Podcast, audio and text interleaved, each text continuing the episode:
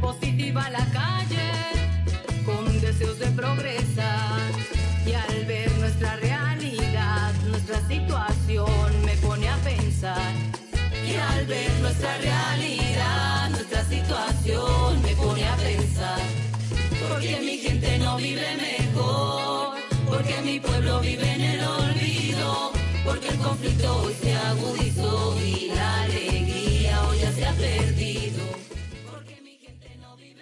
Bienvenidos al podcast de Reimaginemos, un proyecto que explora caminos de equidad a partir de la reflexión colectiva e interdisciplinar sobre 30 formas diferentes de desigualdades en Colombia. Este episodio reimagina las desigualdades y la salud mental y será narrado por Carol Pinzón.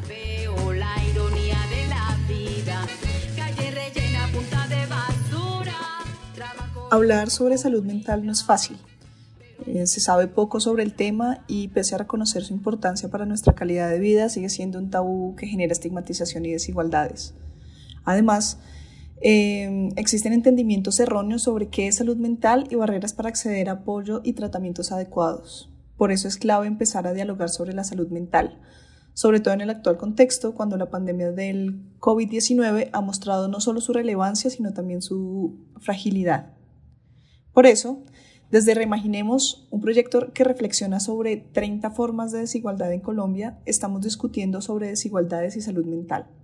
El proyecto se basa en un diálogo entre más de 150 jóvenes, activistas, artistas, entre otros diversos perfiles. Esta columna es el resultado del diálogo de saberes número 14 de Reimaginemos, en el cual participamos Sara Rueda, diseñadora, docente, investigadora en temas sociales, ambientales y creatividad de Santander, Carol Pinzón, socióloga y magíster en estudios culturales, género y desarrollo, Carlos Candil, fotógrafo y líder indígena muisca, Juan Francisco Gómez, politólogo, magíster en ciencias políticas y estudiante de gestión deportiva y dirección técnica de fútbol, y Lavaneso, artista visual y muralista caleña. Aquí compartimos las principales con- conclusiones y reflexiones que surgieron de este diálogo.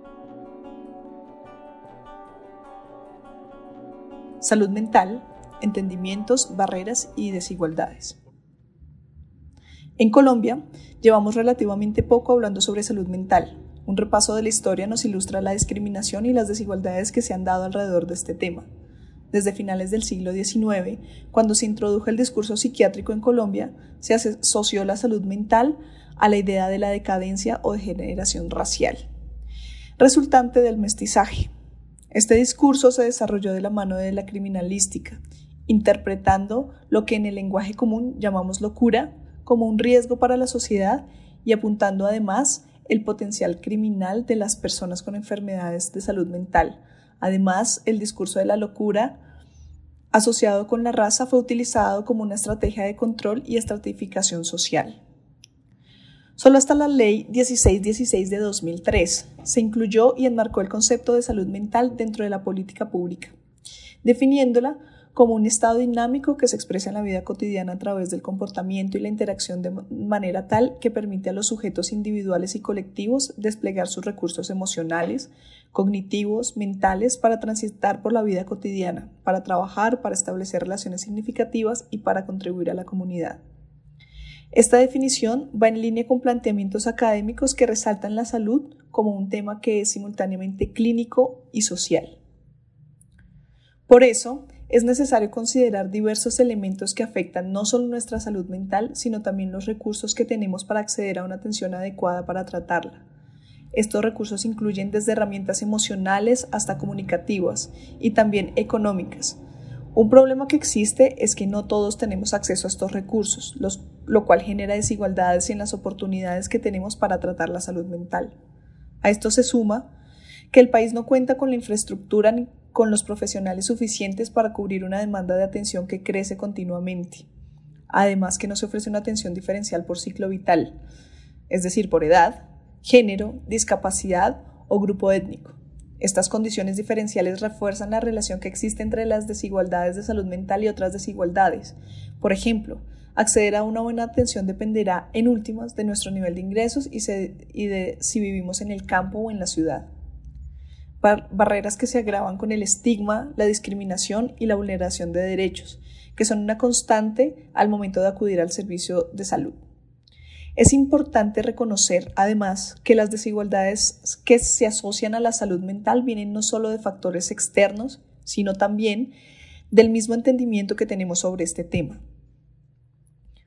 Por lo general, entendemos erróneamente la salud mental como una condición que depende del individuo, que se origina en el individuo y que es una responsabilidad del individuo. Esta visión desconoce que la salud mental, al igual que la salud en general, tiene una dimensión social, al estar atravesada por causas sociales que se derivan del entorno en el que vivimos, no solo del entorno físico, sino también del entorno emocional y la relación entre ambos. Al derivarse de causas externas al individuo, la salud mental implica también una responsabilidad colectiva. En línea con esta reflexión, la Organización Mundial de la Salud define la buena salud como un estado completo de bienestar, estar bien, físico, mental, social, ambiental y cultural. Precisamente, el deterioro de salud mental que se ha vivido a raíz de la pandemia del COVID-19 muestra cómo nuestra salud mental depende de factores externos. Por ejemplo, dónde vivimos, lo cual determina nuestras oportunidades de salir a espacios públicos, generar ingresos e interactuar con otras personas. Reimaginar la salud mental. Una de las cosas que podemos hacer para reimaginar la salud mental desde una visión más inclusiva y menos individualizante es ampliar lo que entendemos como salud mental y como alternativas legítimas para tratarlas. Por ejemplo, reconocer que la medicina occidental es solo una de muchas formas posibles de pensar y tratar los temas de salud. Los saberes ancestrales, las prácticas indígenas y la medicina tradicional tienen también elementos valiosos que aportar, haciéndolo desde una visión integral basada en la espiritualidad y en el reconocimiento de la relación que tiene nuestra mente y nuestros cuerpos con el contexto y en particular con el territorio.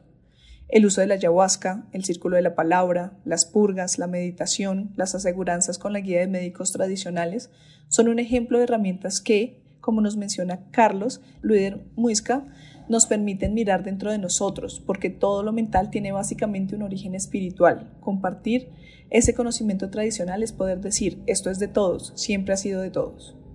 Otro paso necesario para empezar a reimaginar la salud mental y las desigualdades asociadas a ella es abrir y visibilizar espacios de diálogo que permitan reflexionar y hablar libremente sobre la salud mental, reduciendo la estigmatización y los tabúes que existen actualmente alrededor del tema, como lo menciona Carol.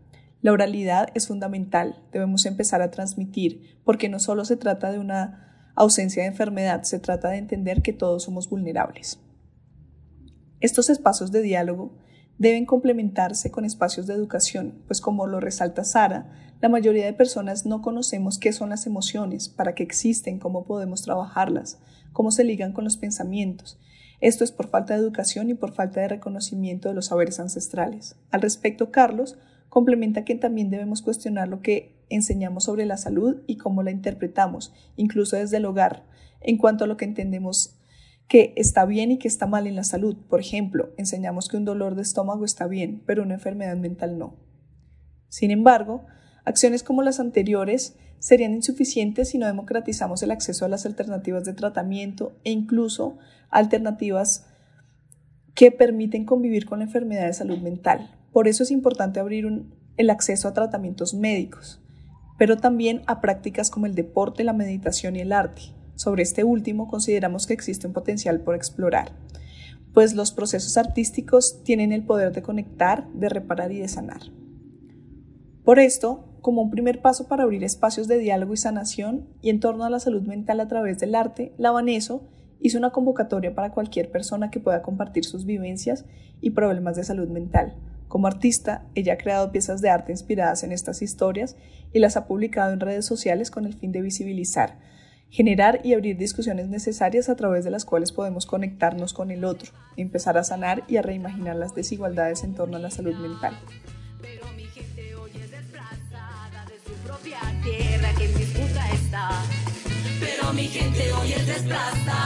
su propia tierra, disputa está porque mi gente no vive mejor, porque mi pueblo vive en el olvido. Para ver la intervención artística creada por la Baneso, dirígete a www.reimaginemos.co, así como a la cuenta de Instagram de la artista.